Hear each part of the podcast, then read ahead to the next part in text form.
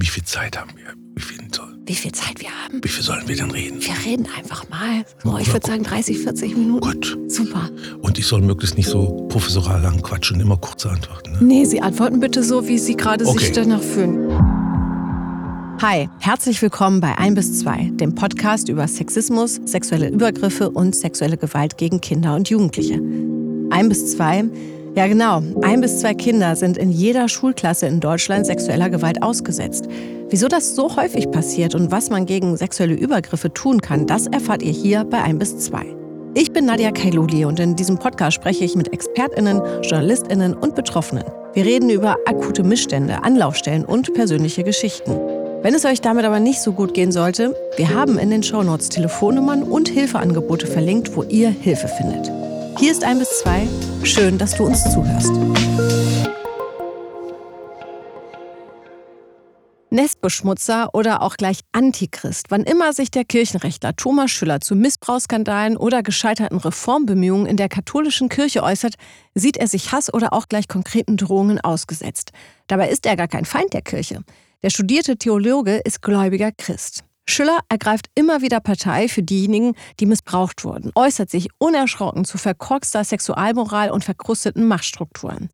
Ob die Kirche also noch zu retten ist, das erzählt mir Thomas Schüller in dieser Folge. Und ich sage herzlich willkommen, Thomas Schüller bei 1 bis 2. Hallo. Hallo. Guten Tag.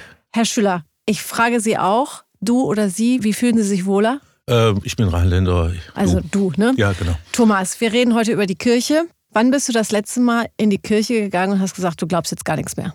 Das ist Gott sei Dank noch nicht passiert. Ich gehe aber immer seltener in der Kirche, weil ich das nicht mehr aushalte, was da vorne erzählt wird. Das ist natürlich auch das Schicksal eines Theologen und Kirchenrechners, dass er ordentlich Theologie studiert hat und dann ja manchmal da Sachen hört, wo er einfach sagt, das ist nicht das Wort Gottes oder das ist jetzt wieder angsteinflößend oder das ist äh, moralisch, das mag ich überhaupt nicht. Mhm. Das ist vielleicht auch mit meiner rheinischen Herkunft verbunden. Aber der Glaube ist mir noch nicht abhanden gekommen. Das muss ich ehrlich sagen, obwohl ich das Schlimme ja seit vielen Jahren ständig jeden Tag um mich herum habe. Genau, du kümmerst dich um die Menschen oder die Menschen, die eben sexuellen Missbrauch erlebt haben in der Kirche, Mhm. können sich an dich wenden und können mit dir auch im rechtlichen Sinne einen Weg für sich finden.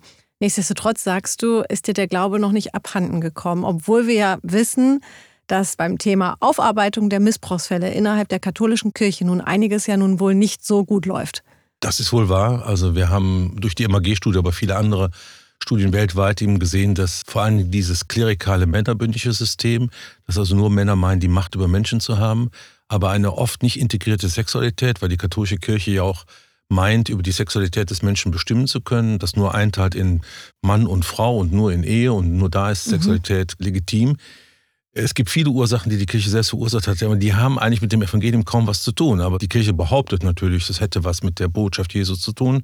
Aber das kann ich als Theologe oder als gläubiger Mensch schon noch unterscheiden, was diese Institution im Namen Gottes meint, den Menschen anzutun. Und die systemischen Ursachen, das sind die Dinge, an denen ich äh, viel arbeite und wo ich dann natürlich in der Begleitung der Betroffenen, ich rede nicht so gern von Opfern, Mhm. von den Betroffenen eben sehe äh, und versuche denen ein Stück Gerechtigkeit und ja, Selbstwert wiederzugeben, dass sie wieder aufrecht stehen können. Und das ist ungemein schwer. Mhm. Bleiben wir doch einmal bei den Betroffenen. Wie bist du überhaupt dazu gekommen, als Theologe zu sagen, okay, ich bin Anlaufstelle im rechtlichen Sinne eben auch für Betroffene, die sexuellen Missbrauch innerhalb der Kirche erlebt haben? Es gibt zwei Gründe. Der eine ist, ich war ja lange, bevor ich Professor wurde, im kirchlichen Dienst. Ich war Leiter der Rechtsabteilung kirchliches Recht in der Zeit, wo diese Fälle vom Bischof, vom Generalvikar aber noch nicht weitergegeben wurden oder nur vereinzelt. Also ich hatte mit diesem Thema zu tun und äh, sehr prominente Fälle da auch, die mir überhaupt in meiner ganzen Unbedarftheit dieses Schicksal erst vor Augen geführt haben. Ich habe immer versucht, weil ich auch Kirchenanwalt war, das ist ein anderes Wort für Staatsanwalt, also äh, sexueller Missbrauch ist auch nach kirchlichem Strafrecht eine schwere Straftat. Da habe ich damit zu tun bekommen, war aber immer eingebunden in ein Vertuschungssystem. Das hat mich kirre gemacht. Also äh, ich war auch schockiert, als der Bericht über Limburg kam. In der Diözese war ich, wie viele Fälle ich überhaupt nicht mitbekommen habe, weil man sie von mir verborgen hat. Und dann kommt das Zweite hinzu. Ich bin Theologe, aber auch eben nochmal fachspezifisch ausgebildet als Kirchenrechtler. Da lernt man diese Normen kennen, lernt man auch die prozessrechtlichen Dinge kennen. Und dann hat sich äh, schon in der Limburger Zeit aus anderen Diözesen gezeigt, dass irgendwie ich so einen Namen hatte, die katholische Kirche ist ein Dorf. dass ich wohl adäquat, menschlich, aber auch rechtlich gut mit den Leuten umgehe. Das war immer die Rückmeldung. Es gibt ja auch zum Beispiel viele Priester unter den Betroffenen sexualisierter Gewalt, die deren selbst von Priestern missbraucht wurden. Mhm, mhm, und so bin ich da in so eine Rolle reingekommen. Und ich habe mir gesagt, als ich dann Professor wurde in Münster, dass ich nicht die Beschuldigten vertrete, die haben Recht auf Verteidigung, aber ich will entschieden nur die Betroffenen vertreten. Mit meinem Insiderwissen, ich kenne Kirche von innen bestens und ich kenne mich auch in den Orden gut aus. Das müssten wir nochmal unterscheiden. Die Orden sind nämlich noch restriktiver, noch hartleibiger, was Entschädigung, was überhaupt sich einlassen auf deren Geschichten angeht. Und so bin, sind mir dann über die Jahre eben viele, das ist dann Mund zu Mund weitersagen, mhm. Sind mir viele zugefallen. Und wenn man mit einem Betroffenen zu tun hat, auch wenn man den Fall geklärt hat, Entschädigung oder die noch lebenden Täter sind überführt worden, sie bleiben ein Leben lang mit denen in Kontakt. Das ist, ja. Äh, das ist eine lebenslang verbindende Geschichte. Mhm so dass ich irgendwann auch sagen musste, ich äh, kann nicht alles übernehmen, aber ich bilde ja jetzt in Münster Frauen und Männer aus, die selbst Anwältinnen und Anwälte werden und da legen wir einen großen, großen Schwerpunkt drauf, sodass ich die nächste Generation übernimmt dann auch Aufgaben. Also alles, ich kann nicht die Welt erlösen, das geht mhm. Ja.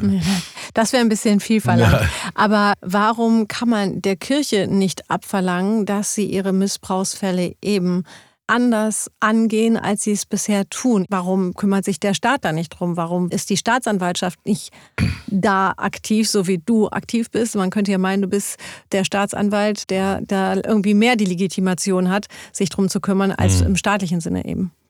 Ja, das ist ein ganz wichtiges Thema, das Politische. Mhm. Mir ist immer klarer geworden über die Zeit, und das zeigen auch einzelne Studien mittlerweile, auch können das belegen, dass gerade in konfessionell homogenen Gebieten, evangelisch, katholisch, äh, es natürlich in den Zeiten 60er, 70er, 80er Jahre, wo die Hauptgruppen, Betroffengruppen, die sind heute 60, 70, äh, zu finden sind, danach allerdings auch, dass es natürlich katholische Polizistinnen und Polizisten, katholische Staatsanwältinnen und Staatsanwälte gab, katholische Richterinnen und Richter, und so kannst du auch mit evangelisch tauschen, die äußerst mildtätig mit klaren Straftaten, wenn sie denn überhaupt gemeldet wurden, umgingen. Es gibt eine Geschichte aus der Misseraner-Studie, da hat ein katholischer Generalstaatsanwalt bei dem Bischof angerufen und hat gesagt, in einer Stunde holen wir ihn, war ein Wiederholungstäter, der war schon mal verurteilt, ein Priester, oder ihr holt ihn. Und dann hat der Bischof direkt seinen Deschanten losgeschickt und dann wurde er einfach versteckt. Also das hat es lange gegeben. Mhm. Und es gibt also eine Beißhemmung der staatlichen Strafverfolgung überhaupt. Es gibt generell das Problem auch für Opfer sexualisierter Gewalt im nichtkirchlichen Kontext überhaupt, dass man ihnen glaubt. Also meine Erfahrung ist, dass auch staatliche Strafverfolgung mittlerweile sensibilisiert. Es gibt spezielle Kommissariate, aber das ist erst eine jüngere Entwicklung, dass die Betroffenen oft den Eindruck haben, ihnen wird nicht geglaubt und dann zurückweichen und sagen, die glauben mir auch nicht, da gibt es kein Vertrauen. Und die Kirche hat von ihrer großen gesellschaftlichen Bedeutung profitiert. Also wir haben jetzt das Beispiel mit Karl Lehmann, der war ja einer der Intellektuellen Deutschlands, Kardinal, gelehrt, lustig, hat alle Preise bekommen. Und der war eiskalt zu Opfern sexualisierter Gewalt. Also die Kirche hat hier immer zwei Gesichter gehabt. Sie hat immer ihre Hinwendung zum Nächsten äh, mhm. gezeigt, aber ihre Klerikertäter, die hat sie immer geschützt. Und es gab eine Justiz, die sich nicht getraut hat, dem nachzugehen. Insofern, da arbeite ich ganz viel dran, mhm. äh, dass ich das äh, immer deutlicher ins Wort fasse. Äh, da kriege ich auch richtig Ärger mit manchmal Landesjustizministern. Jetzt der FDP-Landesjustizminister in Rheinland-Pfalz, weil ich das zu Lehmann auch gesagt habe. Es hätte sich ja keiner getraut, gegen Kardinal Lehmann vorzugehen, der so populär ist in der Bevölkerung. Oder war sauer. Aber äh, das ist ein Feld, wo Kirche sehr stark aufarbeiten muss. Kirche hat immer vertuscht, mhm. bis in die jüngste Zeit hinein, selbst als die Normen schon strenger waren. Aber der Staat ist dem auch nicht hinterhergegangen. Und meine Erklärung, warum auch bei Sportverbänden, in Schulen, auch in staatlichen Einrichtungen geschieht ja auch Missbrauch, mhm. es ist einfach kein Wahlkampfthema. Damit kannst du keine Wahlen gewinnen. Wichtiger sind andere Politikfelder. Ne? Und das sind arme Opfer, jetzt sage ich es mal so. Mhm. Ne? Also mhm. das sind Opfer, wie man am Schulhof das oft als Schimpfwort hört. Und die haben keine Lobby. Die haben schlicht und ergreifend keine Lobby.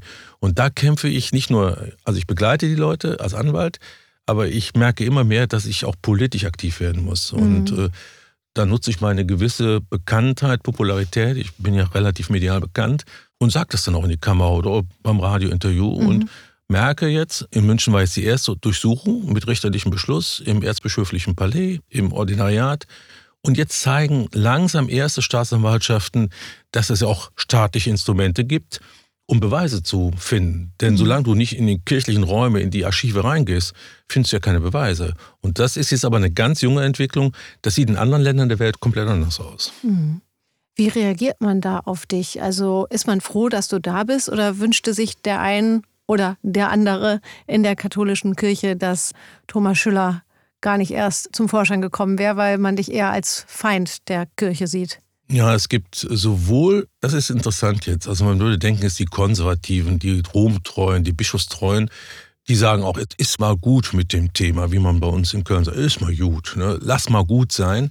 Nö, es ist eine Wunde, die nie verheilen wird und wir müssen sie offen halten, damit die Betroffenen ihren Schmerz auch wirklich frontal denen an den Kopf knallen können, denen das unangenehm ist, die natürlich auch die Zeche zahlen als heutige Verantwortungsträger für ein Verhalten ihrer Vorgänger, sind als Männer, als mhm. Bischöfe, aber sie müssen dazu stehen. Es ist eine Schuldgeschichte und äh, es gibt das auch in dem liberalen, reformorientierten Lager. Reden wir doch lieber über die Liebe Gottes, reden wir lieber über grüne christliche Politik.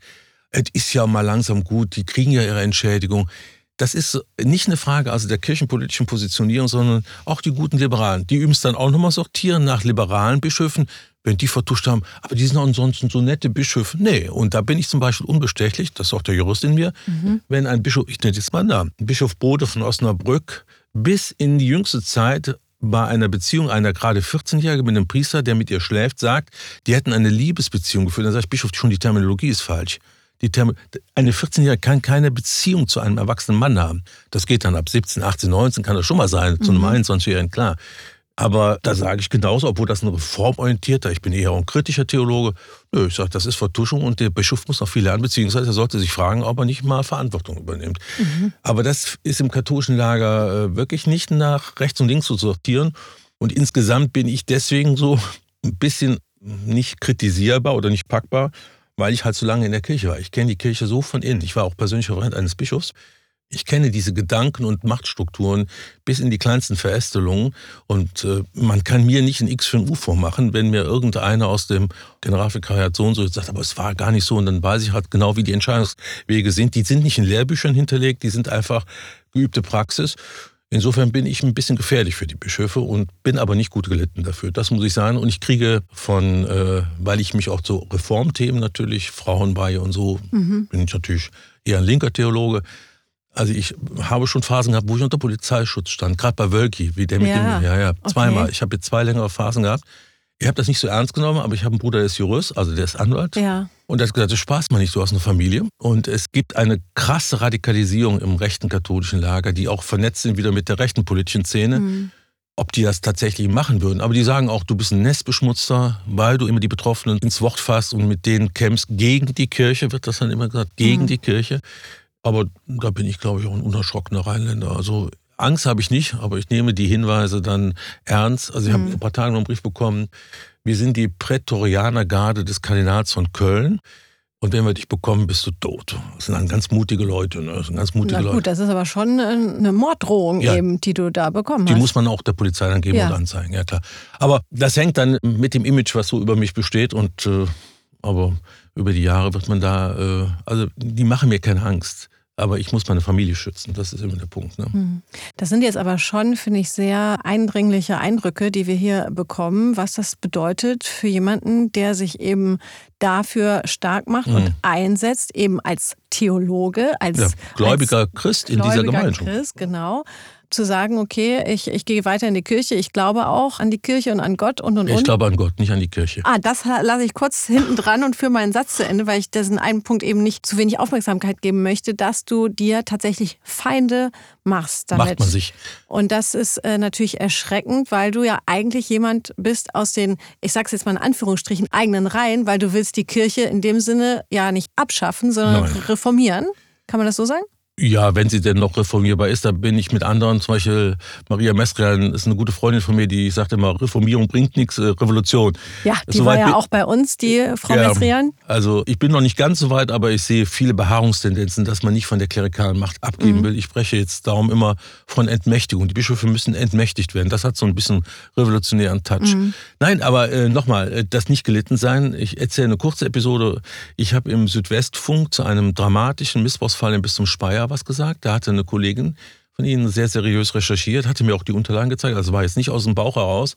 Und ich habe sogar noch sehr moderat gesprochen. Ich habe also gesagt, eindeutig nicht gute Behandlung der Sachverhalte, ist uns aber bestens bekannt. Heute ist das Bistum, ich nenne es jetzt bewusst mal nicht, mhm. äh, eigentlich schon auf einem guten Weg, aber Sie müssten eigentlich mal langsam aufarbeiten. Es war sogar für meine Verhältnisse sehr besonnen und nicht so pointiert, wie ich das sonst sage. Dann kriegte ich plötzlich einen Anruf von dem dortigen Generalvikar, also dem Behördenchef, auch ein Priester. Mhm. Und der hat versucht, mich richtig rund zu machen. Da war genau diese Aggression, von der du gerade gesprochen hast, da. Mhm. Und da war auch so der Punkt, wie kannst du unsere Kirche so kritisch äh, darstellen? Unsere Juristen sind persönlich verletzt. Und habe ich gesagt, das sind verbeamtete Leute, die müssen damit umgehen, wie jeder in seinem Beruf, dass man auch kritisch hinterfragt wird für das, was man tut. Und wenn ich das höre, die sind verletzt, und dann schaue ich mir die lebenslange Überlebensstrategie der Betroffenen an, mhm. dann sage ich, dann ist mir deren Verletzern aber sowas von egal, denn die müssen sich auf deren Seite stellen. Und da haben wir ein sehr lautstarkes Gespräch. Mhm. Und da habe ich gemerkt, auch nur jetzt die noch jüngere Generation von Generalvikaren, ich bin jetzt schon bald 62, äh, die sind jetzt so Mitte 50, Anfang 50, die fallen wieder in diese alten Muster zurück. Kirche muss geschützt werden, man darf das gute äh, Bild der Kirche nicht besudeln, nicht kritisch anschauen. Und da reagiere ich mittlerweile trotz der Gelassenheit über die vielen Jahre dann auch rabiat. Dann werde ich auch mhm. laut. Okay, jetzt gucken wir mal, wie laut du heute hier bei uns wirst. Nein, hier schreie ich nicht. Wir, wir, äh, ich hole es jetzt aus meinem Hinterkopf wieder nach vorne und zwar, du glaubst an Gott, nicht an die Kirche. Wir haben, glaube ich, nicht so viele Hater hier als ZuhörerInnen, aber ihr lasst mir bitte den Thomas in Ruhe, wenn er jetzt mal erzählt, was denn an der Kirche schiefläuft und was sich verändern muss, damit man noch an die Kirche glauben kann. Zunächst mal glaube ich, dass die katholische Kirche, wir reden ja über die katholische Kirche, mhm. das ist meine Kirche, ja. dass sie überhaupt die eine Hälfte der Menschheit überhaupt mal ernst nimmt, nämlich Frauen. Das ist der erste Punkt. Ich habe die meisten, die vor mir sitzen, sind weibliche Studierende, die Religionslehrerinnen, Pastoralvereinigen werden wollen. Und denen sage ich klipp und klar, seid ihr eigentlich bewusst, dass ihr immer einen Mann als Chef habt? Und der nicht, weil er klüger, besser, leitungsstärker ist, sondern weil er zufällig angibt, verspricht, auf Sexualität zu verzichten und dafür ein klerikales Leitungsamt bekommt. Ihr werdet immer einen Mann vor euch haben. In jedem anderen Berufszeit soll es an sich anders sein. Wir wissen, da gibt es auch Defizite. Das ist der erste Punkt. Also äh, wir sind eine Männerkirche, die die Hälfte der Menschheit ausschließt und äh, das ist der erste Punkt, der mich sehr stört. Und das sage ich jetzt nicht nur, weil es so en vogue ist, sondern weil ich selbst zwei Töchter habe auch mhm. und äh, die mir das natürlich auch so sagen und das ist auch gut so. Und weil ich das auch von meinem Menschenbild her, das heißt ja einer der ersten Sätze im Alten Testament, als Mann und Frau erschuf er sie. Also Gott ist die Ebenbilder, dann ist Gott auch Frau. Ne? Also wenn man es mal so ganz bisschen platt runtersprechen kann. Und äh, das Zweite ist klerikale Macht. Warum müssen nur die Macht haben in der Kirche, die geweiht sind? Weil doch alle Getaufen, so ist es unser Glaube, in der Taufe auch den Geistbeistand bekommen, also selbst das Evangelium lesen können und selbst wenn sie das für sich als Glauben annehmen, daraus handeln können. Und das ist das größte Fund aller christlichen Kirchen, dass wir nicht drauf schauen, welche Hautfarbe, welche Rasse, welche Nationalität, welche geschlechtliche Identität oder sexuelle Präferenz jemand hat, sondern wir schauen einfach bedingungslos auf diesen Menschen, der für uns ein Ebenbild Gottes ist. Und das ist, finde ich, eine ganz tolle Botschaft. Aber die Kirche schafft Unterschiede. Das ist ja, und dann steht sie, das ist der nächste Punkt, mhm. immer wieder auf der Seite der Mächtigen. Ne? Das ist ein ganz wichtiger Punkt. Es gibt aber auch Kirchen wie in Lateinamerika Befreiungstheologie, die sich dann auf die Seite derer der Armen gestellt hat, aus der Botschaft des Evangeliums und dann von der eigenen Kirche verfolgt wurde. Der gerade verstorbene Josef Ratzinger, Papst Benedikt später, hat ja gnadenlos die Befreiungstheologie verfolgt, die sich also radikal auf die Seite der Armen gestellt haben. Ich finde, viel vom Evangelium verstanden haben sich entmächtigt haben, aber denen wurde dann plötzlich Kommunismus vorgeworfen. Das ist, äh, das sind also eine ganze Menge. Und noch ein Punkt, den sage ich auch ganz offen, der hat was ganz entscheidend mit unserem Thema zu tun. Die Kirche hat sich bis in die jüngste Zeit angemaßt, und das ist so eine, habe ich Copyright drauf, über die Herzen und Betten der Menschen, ihrer Gläubigen entscheiden zu wollen. Also ich habe eine Mutter, die ist weit über 90 geworden, fünf Kinder das Leben geschenkt und als sie nach fünf Kindern, die jetzt relativ spät ist Mutter geworden, mein Vater war nicht so einsichtig und meine Mutter ist dann zum Pastor gegangen und hat gesagt, also alles, was recht ist, also fünf Kinder in sieben Jahren. Uff. Und dann sagt meine Mutter, hat er ihrem Beistuhl gesagt, immer weiter, immer weiter. Und dann denke ich mir, mit welchem Recht entscheiden Männer über das Sexualleben von Frauen und mhm. über die Zahl der Kinder oder ob sie überhaupt Kinder bekommen sollen? Also diese krude, menschenfeindliche Sexualmoral, das hat mich schon, schon vor dem Theologiestudium eigentlich äh, schon immer sehr bewegt und mich gefragt, willst du das wirklich machen? Mhm. Aber ich habe in einem sozialen Brennpunkt meinen Zivildienst gemacht. Wir mussten ja damals noch lange dienen, 18 Monate. Und äh, ich wollte eigentlich Jura studieren und habe dann gesagt, nee, also das ist so spannend, wie die hier glauben und wie die sich solidarisch zeigen in einem Kölner Brennpunkt und habe ganz spontan Theologie gesagt. Ich bereue es auch nicht, aber ich würde sagen, ich habe es mit großer äh, jungen Männer Navität getan. Da bin ich heute ernüchterter, ja klar. Mhm. Das ist die Berufserfahrung auch. Okay. Jetzt hast du sehr viele an Punkte angesprochen, die sehr viele Menschen in Deutschland, wir bleiben jetzt mal in Deutschland, dazu bewegt hat, zu sagen, ich trete aus aus der Kirche. Ciao. Wie ernst nimmt die Kirche das deiner Meinung nach, dass immer mehr Menschen hier in Deutschland sich der Kirche abwenden? Es gibt zwei Reaktionsweisen. Das hängt auch mit der Fragmentierung der deutschen Bischöfe zusammen. Es gibt eine kleine konservative Gruppe, ich nenne sie ganz positiv konservativ. Ist ja eigentlich ein, kein schlimmer Begriff. Das Gute bewahren heißt ja wörtlich. Und es gibt eine reformorientierte Gruppe, denen geht das sehr nah. Also es ist auch eine neue Generation da. Das sind junge Männer in meinem Alter. Früher wird man nicht Bischof, denen das im Herz brennt. Also die haben genauso Freunde wie ich. Also ich komme aus einer klassisch Kölner katholischen Pfarrei Kumpels, mit denen ich katholische Jugendarbeit gemacht habe, Messdiener war, die bis vor kurzem in ihren Gemeinden aktiv waren, treten aus, weil sie in Köln den Wölki nicht mehr abhaben können und dessen Umgang mit den Menschen. Und das brennt dann auch diesen Bischöfen schon im Herzen. Das ist denen nicht egal. Und dann gibt es aber auch, nicht nur bei den Bischöfen, auch bei den Kirchenleitungen Leute, die sagen, das sind das so laue Katholiken. Die haben so nie was geglaubt. Das kommt so ganz klar lieber gesund schrumpfen und dann den heiligen Rest haben, das ist ja ein biblisches Bild, den heiligen Rest, die dann Burning Persons sind, das ist ja auch in der Managersprache, Burning Persons, die brennen dann fürs Evangelium. Und das sind das Leuchttürme, die dann die wahren Menschen zum katholischen Glauben bringen. Also es ist auch hochgradig ideologisch aufgeladen. Mhm. Und denen ist das dann relativ egal, dass sie viel austreten. Aber, das muss man sagen, die Austrittszahlen sind so dramatisch hoch und es treten ja die Kirchensteuerzahler jetzt aus. Sie zahlen ja nur ungefähr 45 Prozent überhaupt Kirchensteuer, das muss man wissen. Mhm. Und das wird jetzt langsam auch zu einem fiskalisch-finanziellen Problem. Und mhm. da, da reagieren sie dann. Da reagieren sie. Wenn's, Wenn es dieses gute alte Geld, ne? Was noch reichlich fließt. Was noch, noch, noch da wir, genau. wir Babyboomer sind ja alle getauft, im Westen zumindest. Ne? Ja, da gab es was für. Ja, und wir sind, ja, und die Babyboomer sind alle getauft. Und sind jetzt auch in der Bildungsoffensive der 60er, 70er Jahre, mhm. haben wir alle Abitur gemacht und studiert. Und wir geben jetzt die fetten Kirchensteuern rein, aber wenn wir mal in Ruhestand sind. Ich wollte gerade sagen, inwieweit kümmert sich denn die katholische Kirche um ihren Nachwuchs, wenn die sagen, ach, wir, wir schrumpfen doch dann gesund und dann behalten wir den starken gläubigen Kern, die, ja. die das hier alles äh, eben nicht, ich sage jetzt mal verteufeln, sondern ja. immer noch Gut das heißen, äh. Gute in der Kirche sehen und eben solchen Sätzen dann Glauben schenken wollen, wie das war eine Liebesbeziehung mit einer 14-Jährigen. Mhm. Inwieweit ist der Nachwuchs ein Thema? Weil immer mehr junge Menschen eben ja sagen, auf, auf, gar keinen Fall trete ich da ein. Wenn überhaupt, gucke ich, dass meine Eltern da austreten. Es gibt keinen Nachwuchs, das muss man so deutlich sagen. Also früher gab es so eine Regel, sobald in, also musste nicht ehelich sein, also ein Elternpaar da war und einer oder eine katholisch war, gab es eine hohe Wahrscheinlichkeit, dass dieses Kind getauft wird. Das ist vorbei. Selbst in konfessionell noch einigermaßen geprägten Regionen, das ist der erste Punkt. Also die werden einfach nicht mehr getauft.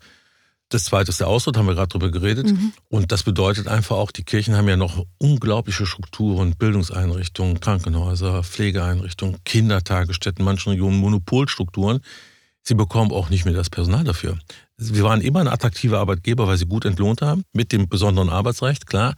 Aber das ist jetzt das nächste Fiasko. Selbst wenn sie die besten Finanzkonditionen anbieten, ist Kirche so unattraktiv, dass sie nicht die besten Leute auf vom Arbeitsmarkt bekommen. Im katholischen Krankenhaus nicht den besten Chirurgen, die beste Handchirurgin. Äh, also auf mehreren Ebenen bricht das gerade dramatisch zusammen und vor allen Dingen in 2030, wenn die ganzen Babyboomer einmal durch sind, äh, dann ist jetzt schon klar, dass insgesamt die Kirche gut um ein Drittel dynamisiert um die Auszuzahlen geschrumpft sein wird.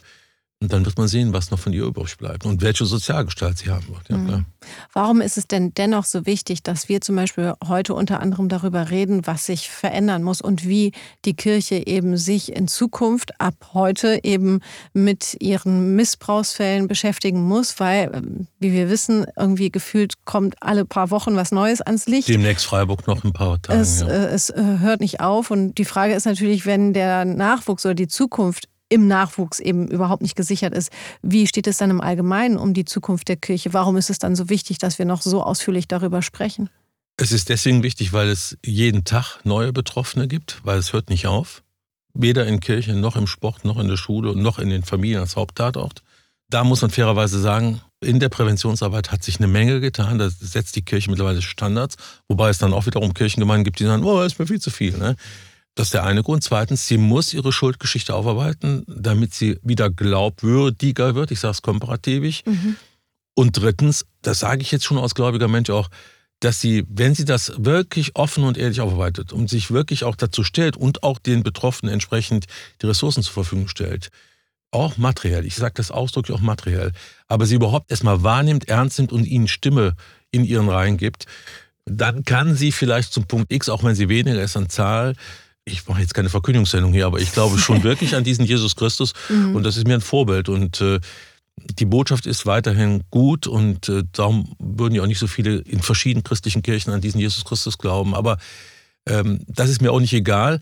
Aber trotzdem sage ich, sie kann das nur, wenn sie diese Geschichte wirklich ohne auf das eigene Ansehen zu schauen aufarbeitet. Aber das ist das eine und das andere ist aber um der Betroffenen willen, die mir wie so oft sagen, jeden Tag kämpfe ich sprichwörtlich ums Überleben. Das sieht man denen übrigens nicht an, wenn sie denen auf der Straße begegnen würden. Aber ähm, deswegen kann dieses Thema einfach nicht aufhören. Und äh, man muss dann, es gibt so ein Bild beim Paulus, der komplizierte Briefeschreiber im Neuen Testament, der Intellektuelle, der hat da so ein schönes Bild, was ich manchmal benutze, Stachel im Fleisch. Also, dass man immer Pisack, sagt man im Rheinland, ne? Mhm. dass man einfach nervt, bis sie es denn mal gelernt haben. Und in dem Kontext, da gebe ich zu, habe ich eine Agenda, gebe ich offen zu, mhm. diese Dinge, über die wir eben gesprochen haben, diese verkorkste Sexualmoral, diese Frauenfeindlichkeit. Es gibt eine ganz verbreitete Frauenfeindlichkeit im Klerus. Die tun so liberal und nett und so, aber wenn die unter sich sind, also sie können sich nicht vorstellen, mein erstes dienstliches Gespräch als 31-jähriger junger Mann war in einem Priesterkonveniat, eine Zusammenkunft von Priestern. Da waren noch junge Priester bei, 93. Ihr habt nicht geglaubt, was ich da höre. Ne? Also, Na, sag mal was. Ja, ja. Es ist, Doch, wir darf, dürfen hier alles sagen. Darf alles sagen. Ja, Schlampen, äh, Frauen sind da nur Menschen zweiter Klasse. Äh, fürs Kaffee holen sind so gut. Dann brachten dann natürlich fromme KfD-Frauen, das katholische Frauengemeinschaft, natürlich auch die Schnittchen. Dafür sind sie gut. Also wir würden sagen chauvinistische Sprüche. Ne? Ja. Und ich war da erschrocken, weil äh, ich bin schon in einer Zeit groß geworden, Frauenbewegung, Friedensbewegung. Wir waren ja schon, äh, also mit Heim, ja. wir waren ja schon äh, feministisch äh, sozialisierte männliche Studierende, ja. Und ich habe gedacht, ich bin hier in 50er Jahren gelandet, im, im, im Kohl-Zeitalter. Gut, Kohl war auch noch Kanzler zu der Zeit. Aber in so einer alten CDU-Mentalität, ja, ja. so Hinterzimmer, Männer, bisschen müffelnd, nicht gut gekleidet, nicht gut riechend. Und ähm, es war für mich erschreckend. Das habe ich dann aber ich war nie auf den Mund gefallen und ich habe, glaube ich, auch nie meinen Mund gehalten. Dann habe ich doch gesagt, dass ich das für absolut äh, widerlich finde, was sie hier sagen. Und dann, oh, und dann wussten sie, da kommt jetzt mal ein anderer. Und Aber, wurde dann auch gesagt, ist doch nur Spaß, jetzt stell den nicht Ja, so genau, genau. Das war ja nur Spökus und so. Ne, nee. Also mhm. die Frauenfeindlichkeit, oder wenn dieser Papst Franziskus, dieser charmante äh, Lateinamerikaner mit italienischen Wurzeln, irgendein vom marianischen Prinzip erzählt, dass Frauen in die das Muttersein von der Natur in die Wiege gelegt sei und mehr nicht das Leiten, sondern das Empfangen das Entscheidende sei. Also wenn ich dann diese Frauenbilder mitbekomme und denke, also so habe ich meine Töchter nicht erzogen, ne? ja, also und das sind so Dinge, da kämpfe ich gegen, ja. Nun kann man ja auch nicht sagen, dass die Kirche oder die katholische Kirche im Speziellen sich dieser Thematik gar nicht stellt und mhm. die Schotten komplett dicht macht, sondern sie zeigt sich ja durchaus hier und da motiviert aufzuarbeiten, offen damit zu sein, zu sagen, wir arbeiten auf, wir sprechen darüber. Und damit einhergehend gibt es den synodalen Weg. Vielleicht kannst du uns den einmal erklären, was da genau hintersteckt. Das hat was mit unserem Thema ganz entschieden zu tun. Äh, die sogenannte MHG-Studie, das sind die Initialen der Forschergruppen, die haben ja systemische Ursachen identifiziert, die in der katholischen Kirche besonders sexualisierte Gewalt gegenüber Kinder, Jugendlichen, schutzbefohlenen Erwachsenen und ich ergänze Frauen, das ist das nächste Thema, was noch als nächste Welle kommt, äh, befördert hat. Das ist äh, eine krude Sexualmoral, die priesterliche Lebensform kombiniert mit dem Zwangsentzug von Sexualität, ist das lebbar? Dann die Machtfrage, also dieses Männerbündliche und das Zentralkomitee der deutschen Katholiken hat dann noch das vierte Thema Frau reingebracht. Also auch die Frage Weihe von Frauen und ob das ein gutes Gegengewicht gäbe. Also da gibt es allerdings Betroffene, die sagen, ah, ihr instrumentalisiert unser Schicksal, um eure schon immer vorhandene theologische Agenda jetzt umzusetzen. Das ist der eine Vorwurf, das sagen dann die Konservativen auch. Aber es sind die systemischen Ursachen. Und deswegen ist der synodale Weg ein Format, wo Bischöfe mit Gläubigen jetzt die letzten drei Jahre beraten haben vorbereitet mit Papieren, Arbeitspapieren, Handlungsempfehlungen, um an diese Ursachen heranzugehen. Krux ist, römisch-katholisch geht nur weltweit denkend. Da haben wir immer einen Papst, da haben wir immer Rom. Wir sind ja keine Nationalkirche. Und äh, da hat es dann in den drei Jahren auch heftige Rüffel aus Rom gegeben, auch vom Papst. Und da wird gesagt, über Frauenfrage dürft ihr gar nicht reden, nur Männer werden geweiht.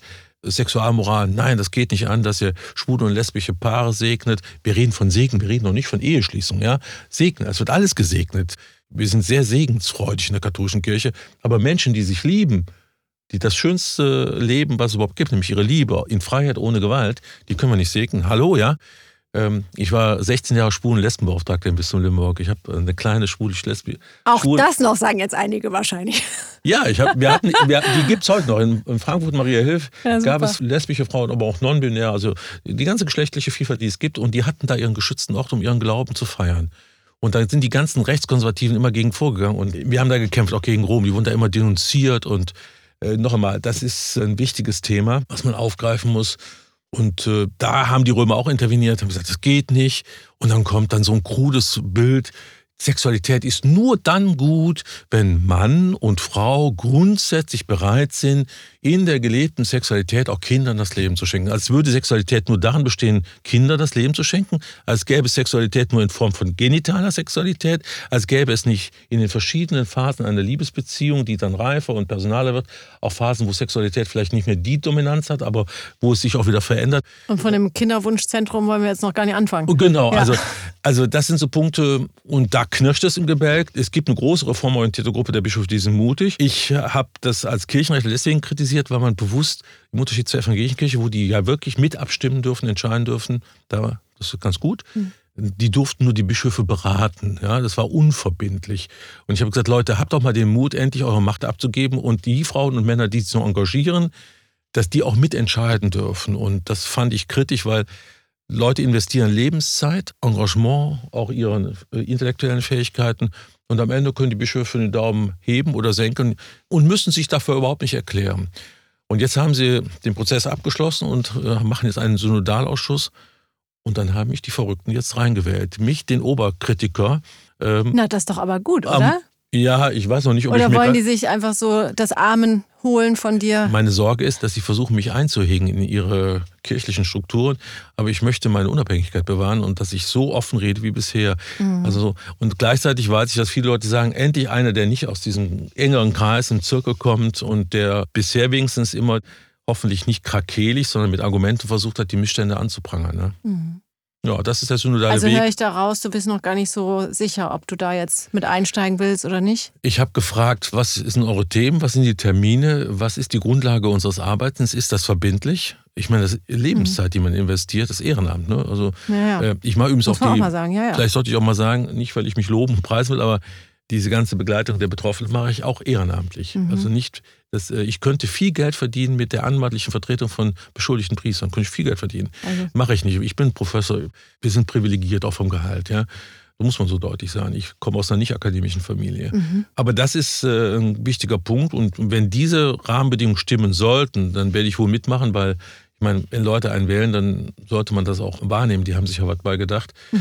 Aber ich werde das kritisch weiter begleiten. Ich war jetzt bei einer wissenschaftlichen Tagung, da kam ein Bischof, den ich schätze, Bischof von Essen, auf mich zu, Bischof Oberbeck, und sagte nur, und jetzt musst du brav sein. Ja, das, ich sage nichts. Nix da, nee, das hat man jahrzehntelang gehört. Ja, ja das, nee. Äh, das, so funktioniert es nicht mehr. Ein jüngerer Mann mir sagt, äh, ich soll mit Ü60 brav sein. Nee, das haut nicht hin. Nee. Das haut nicht hin. Nee, nee zum, nicht hin. zum, Glück nicht. Ja. Also, was haben wir heute mitgenommen? Also, es braucht Frauen in der Kirche, in der Unbedingt, katholischen Kirche. Die sind aber schon fast alle weg. Mhm. Das ist, also ist Aber für Sie als Frau das attraktiv? In die Kirche zu gehen? Ja, mit diesen Strukturen? Ja. Also ich bin, meine Eltern sind beides Marokkaner, das heißt, ich bin eher muslimisch geprägt äh, mhm. groß geworden.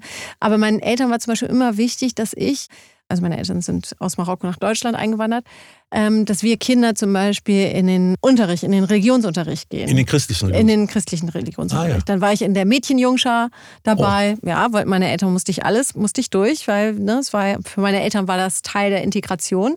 Hat ja auch gut geklappt. Aber was ich zum Beispiel nie verstanden habe, war die Beichte. Weil ich dachte, wie, da baust du Scheiße, dann setzt du dich in so eine Kammer und dann sagst du, das habe ich gemacht und irgendeiner sitzt dann dahinter und sagt, äh, Jesus Christus ist mit dir und alles ist vergessen und vergeben, ciao. Das als bräuchte es noch so einen Mann in der Kiste, der dir als Mittler zu Gott sagt, ja. dir ist vergeben. Wenn, wenn man doch ein Gewissen hat, kann man das schon auch direkt mit dem, wenn man dann an eine Transzendenz glaubt. Ja. Ich habe missgebaut, es tut mir leid und ich sorge dafür, sollte es Schaden gegeben haben, dass ich ihn gut mache. Ja. Das sind eigentlich so Basics des Miteinanders, ne? Ja. So konfessionell unabhängig. Ne? Also ich hatte schon viele Momente, wo ich gerade bei Trauungen in der Kirche war von Freunden, mhm. wo ich gedacht habe, Mensch, das sind aber wirklich schöne Worte, die da diesem Brautpaar mitgegeben werden. Das hat mich dann schon berührt. Ja, das hat schon etwas. Das war es dann aber auch.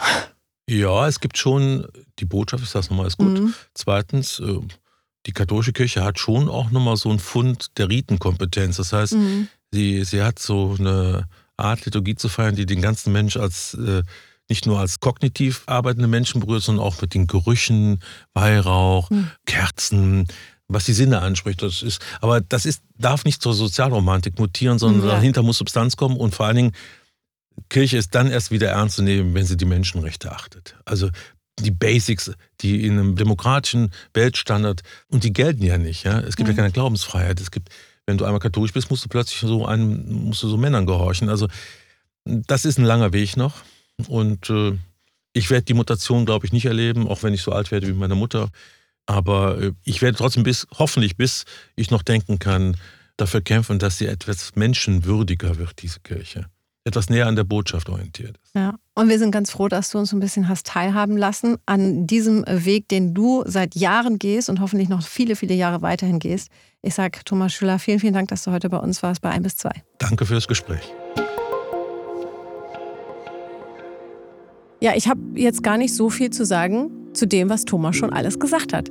Er hat vieles auf den Punkt gebracht und finde es wahnsinnig mutig, dass jemand, der ja schon Morddrohungen bekommen hat, wie er uns ja heute geschildert hat, daran festhält, zu sagen, sorry Leute, das, was passiert ist, das muss aufgearbeitet werden und als gläubiger Christ stelle ich mich dennoch gegen die katholische Kirche und sage, was ist. An dieser Stelle möchte ich mich auch ganz herzlich mal bei euch bedanken, dass ihr uns so treu zuhört und dass ihr auch bei schwierigen Themen dranbleibt. Wenn ihr wollt, dann folgt uns doch gerne, abonniert unseren Kanal und wenn ihr uns persönlich einmal schreiben wollt, dann könnt ihr das natürlich sehr gerne tun. Eine E-Mail könnt ihr einfach schreiben an presse.ubskm.bund.de.